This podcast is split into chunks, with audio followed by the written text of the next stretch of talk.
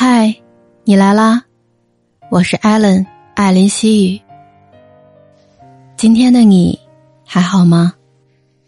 不管你在哪儿，也无论你今天经历了什么，我的声音都会一直陪着你。听完今天的故事，祝你晚安，做个好梦。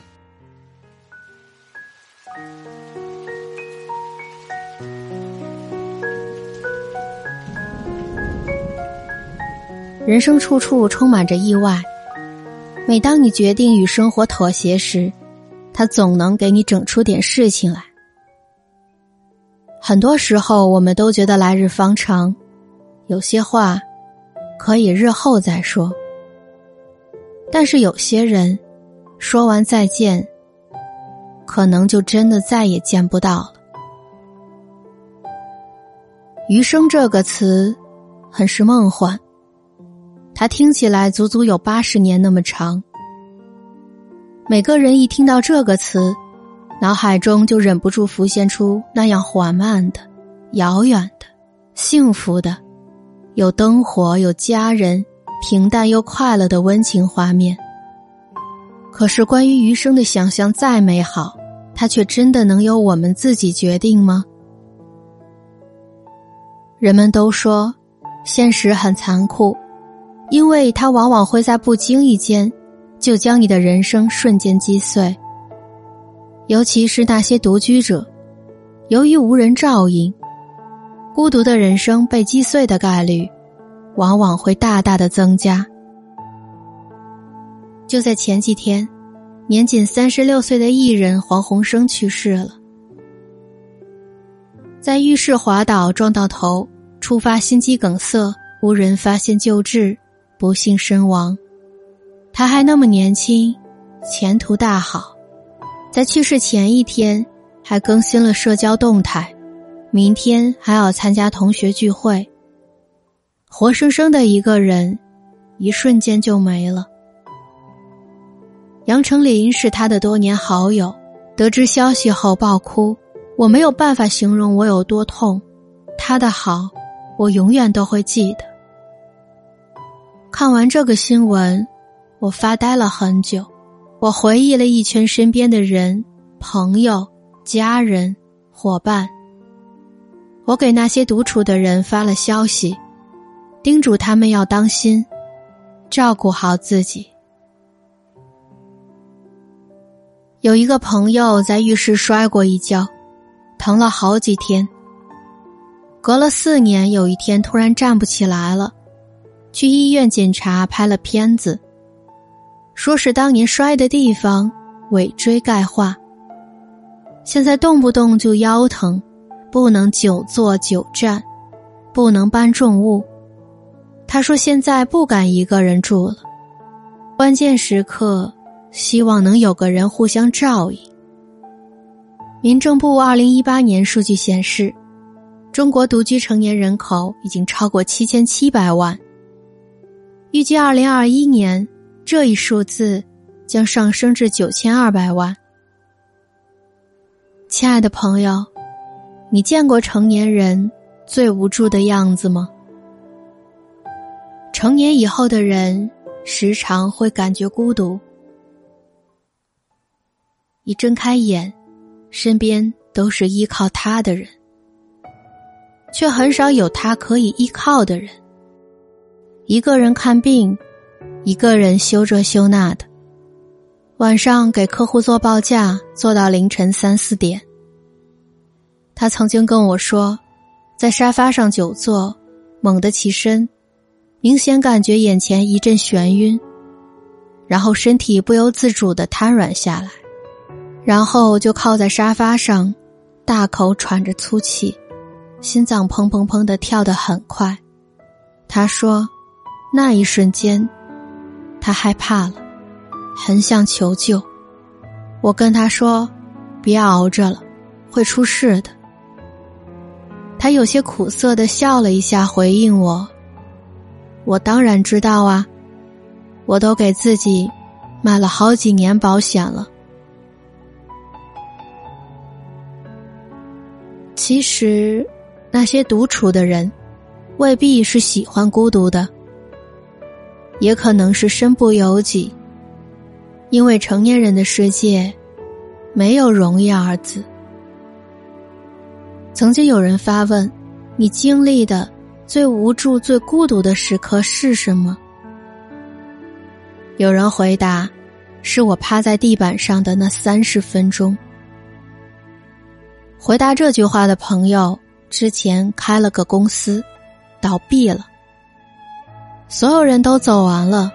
只剩他一个人在坚持着，吃住都在办公室，一个月不出门，吃饭靠外卖，每天对着几台电脑做分析，困了就靠着睡一会儿。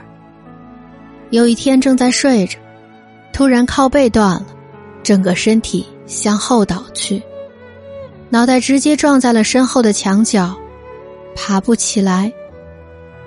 挣扎了几下，就晕了过去。醒来以后呢，还是起不来，在地上躺了很久。他想到了那些独居去世的老人，几个月才被发现。他害怕自己这样走了，无人知晓。有人说，一个人的日子真的太难了。打扫房间，不小心磕到了桌角，突然就委屈的哭了。加班到凌晨，从公司出来，感觉有些孤单。新学的菜只能自己品尝，第二杯半价的奶茶，没谁可以分享。看电影，一个人坐了一排，发着高烧，去排队挂号。厨房里根本没有像样的厨具，周边的外卖倒是如数家珍。睡不着的夜，抱着手机，总希望屏幕能突然亮起。我曾经问过一个公司的实习生：“你为什么总是最后一个下班呢？你为什么不早点回家休息呢？”他哈哈一笑，说：“不为了什么。”后来才知道，他害怕家里那种冷冰冰的氛围，只有外卖和游戏，然后就是漫长寂静的夜晚。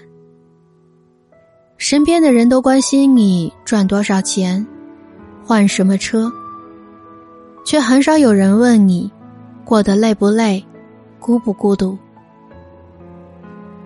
这一生。你大约会遇见八百二十六万三千五百六十三人，认识两万七千人，会变得熟悉的有三千六百一十九人，会彼此亲近的只有二百七十五人，可是能做紧急联系人的又有几个呢？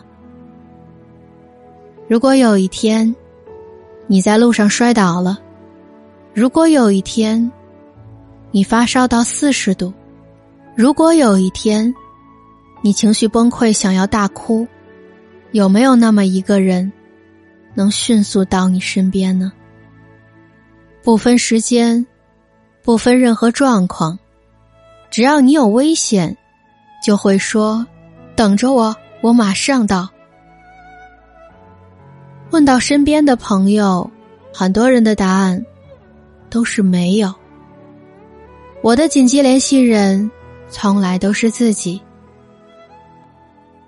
通讯录的人一大堆，不知道找谁，也不敢轻易找谁，因为不重要的人，怎么有资格分担孤独？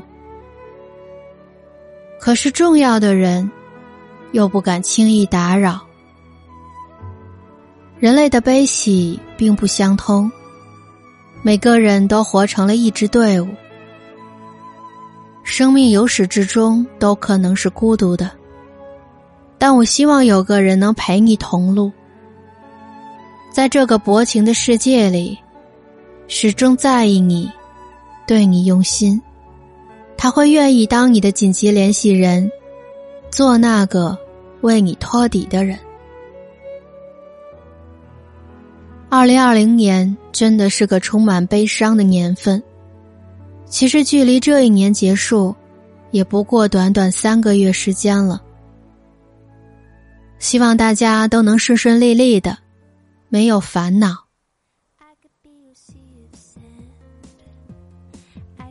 这里是艾伦，爱离西语。